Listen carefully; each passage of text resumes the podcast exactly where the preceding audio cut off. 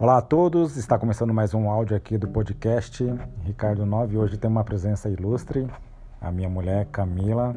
Olha, ela vem com um tema surpreendente e quero que você acompanhe agora. Mas antes de você começar a ouvir aqui o, o áudio extraordinário que ela vai falar para todos nós, é, quero que você siga aí na Ricardo 9 em todas as plataformas aí de podcast e estamos agora com a ilustre, a amada Camila. Vamos lá ao, ao que ela tem para acrescentar aqui para nós.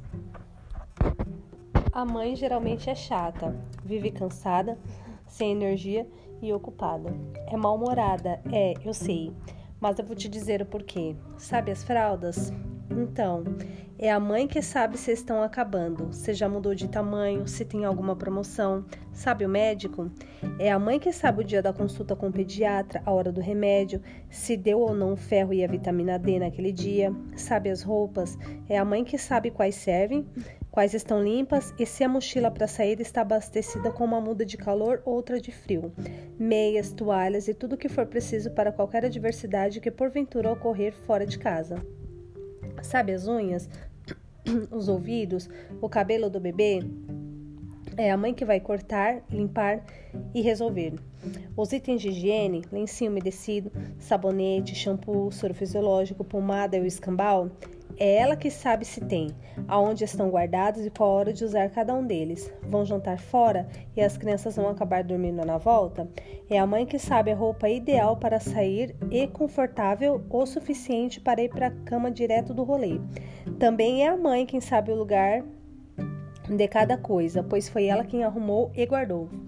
E possivelmente quem vai arrumar e guardar quando o pai tirar do lugar para ajudar com as crianças. Tudo isso concomitante com as coisas da casa, do trabalho e da vida pessoal. Sim, ela existe para além do maternar. Portanto, a mãe não é chata, estressada e mandona, ela é sobrecarregada. E a sobrecarga da mulher é tão normalizada que se torna invisível até para ela mesma. Acumular tarefas, esquecer do autocuidado, ir fazendo tudo no automático já passa batido no cotidiano da casa. Só vem à tona quando, na hora de sair, depois de cuidar de todo mundo, ela vai se arrumar e o espelho reforça o que já está evidente: esqueceu de si mesma. O reflexo mostra os cabelos e as unhas por fazer. Há roupas nem sempre tão bonitas, mas de botão zíper para poder amamentar.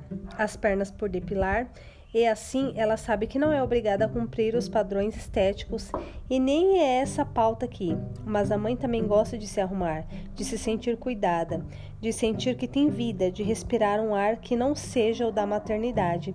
Ela não é chata, gente, só precisa cuidar bem dela mesma, como faz com os outros, só.